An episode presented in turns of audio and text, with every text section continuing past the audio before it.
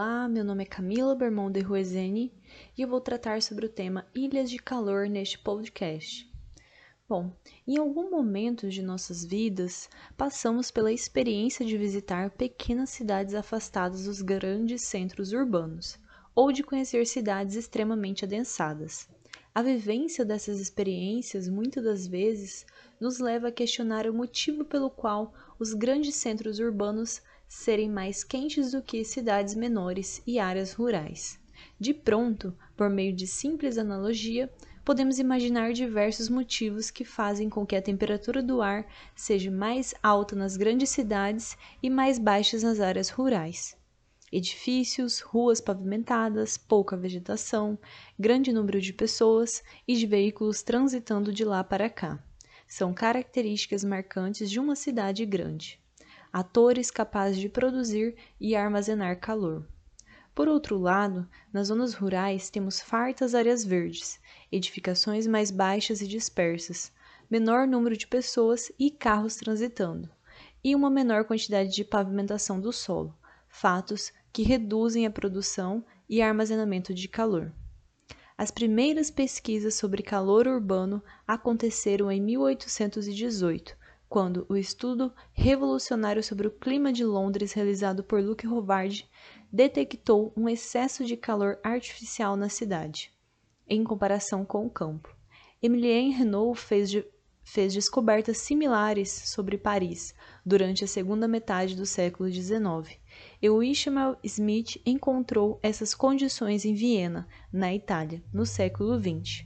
Nos Estados Unidos, estudos sobre ilhas de calor começaram na primeira metade do século XX.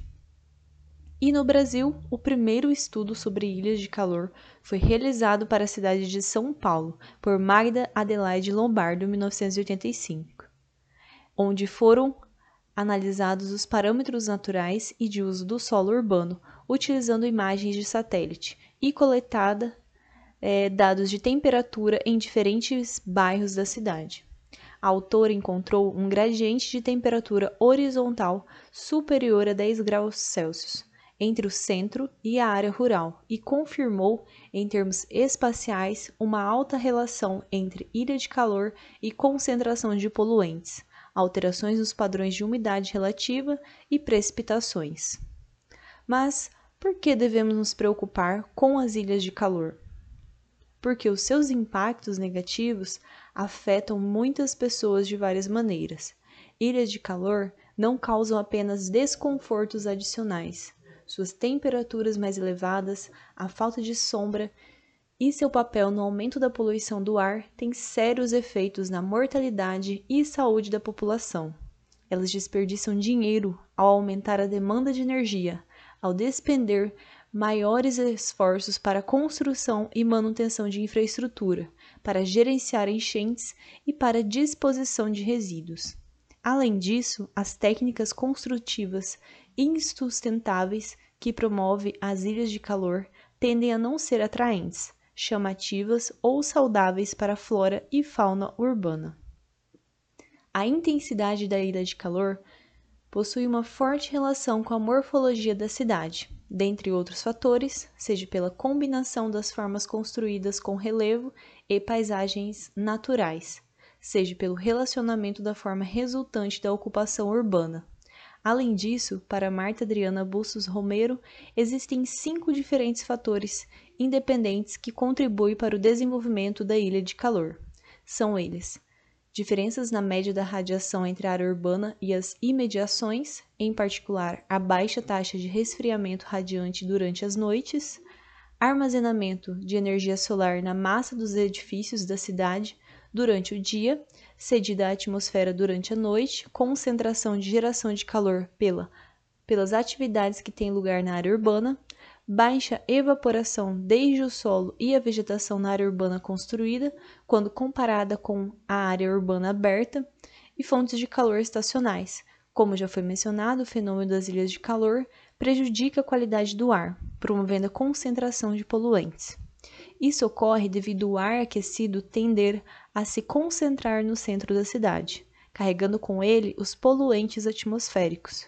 Também as correntes verticais ascendentes geradas pela ilha de calor, com a subida de ar quente para as partes mais altas da atmosfera, dão lugar, por um lado, aos fenômenos de transformação da matéria do estado gasoso para o estado líquido, gerando condições locais de nebulosidade, e, por outro, ao resfriamento pelas áreas no entorno, próximas ou distantes, quando os poluentes em suspensão são carregados para cima e depois para altitudes elevadas da atmosfera urbana. E quais as causas da ilha de calor? Não existem uma única causa para a ocorrência da, das ilhas de calor. Pelo contrário, muitos fatores contribuem para o aquecimento de cidades e subúrbios, como, por exemplo, a falta de vegetação e a utilização difundida de superfícies impermeáveis, que reduzem a evaporação, a maior condução do calor através dos materiais urbanos, que aumenta o armazenamento de calor, a baixa reflectância solar dos materiais, as geometrias urbanas que aprisionam o calor e diminuem a velocidade do vento, levam ao aumento do saldo de radiação e redução da convecção, aumento nos níveis de poluição, que levam ao aumento no saldo de radiação, e aumento na utilização de energia, que levam ao aumento do calor produzido pelo ser humano. Desta forma, essas características podem ser divididas em cinco principais causas para a formação de uma ilha de calor, sendo a evaporação reduzida, maior armazenamento de calor, aumento no saldo de radiação, convecção reduzida e aumento de calor antropogênico. E como realizar a medição das ilhas de calor? A identificação das ilhas de calor podem ser realizadas por diversas abordagens que dependerão da escala, recursos e objetivo da análise. A autora do livro Ilhas de Calor: Como mitigar zonas de calor em áreas urbanas, da Lisa Gatteland, cita algumas abordagens utilizadas para medição e monitoramento, sendo as mais comuns as estações fixas, transectos móveis e sensoramento remoto.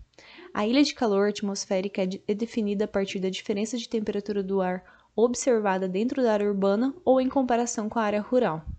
Estações fixas.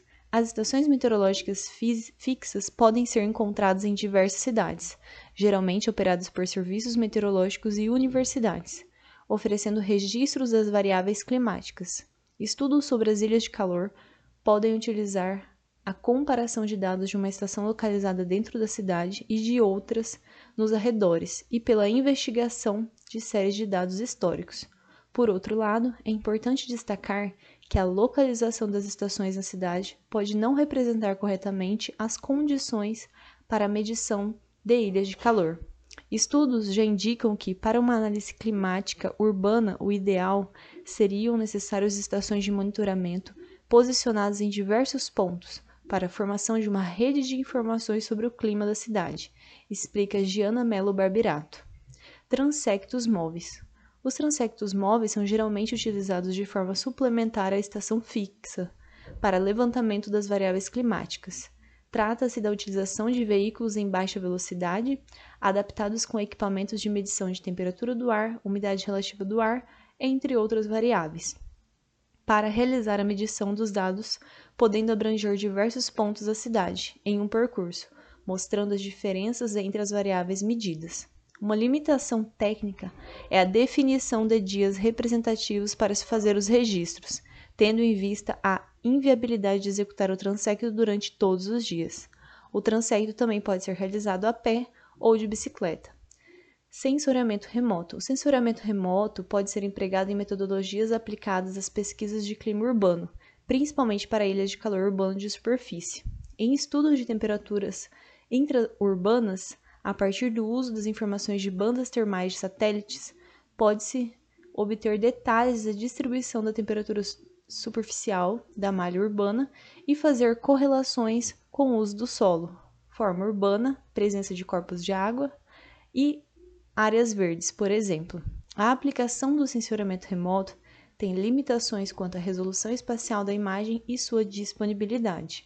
A maior parte dos sensores orbitais não obtém imagens durante a noite, o que representa uma restrição para os estudos de ilha de calor urbanas, já que já que estas são mais proeminentes neste horário.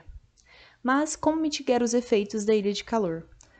Uma das principais soluções para diminuir os efeitos das ilhas de calor é a diminuição da emissão dos poluentes atmosféricos em áreas urbanas, e a cobertura vegetal é uma das alternativas para a diminuição da poluição, bem como refletir e absorver parte do calor emitido.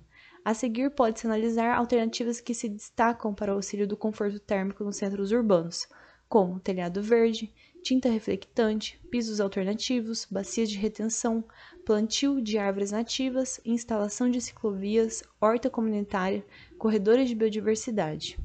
E quais os benefícios da mitigação da ilha de calor? Bom, nós temos a redução de temperaturas, economia de energia, melhoria na qualidade do ar, conforto humano e melhorias para a saúde, redução de enchentes, manutenção e redução de resíduos e benefícios estéticos. Bom, essas foram as questões abordadas sobre ilhas de calor.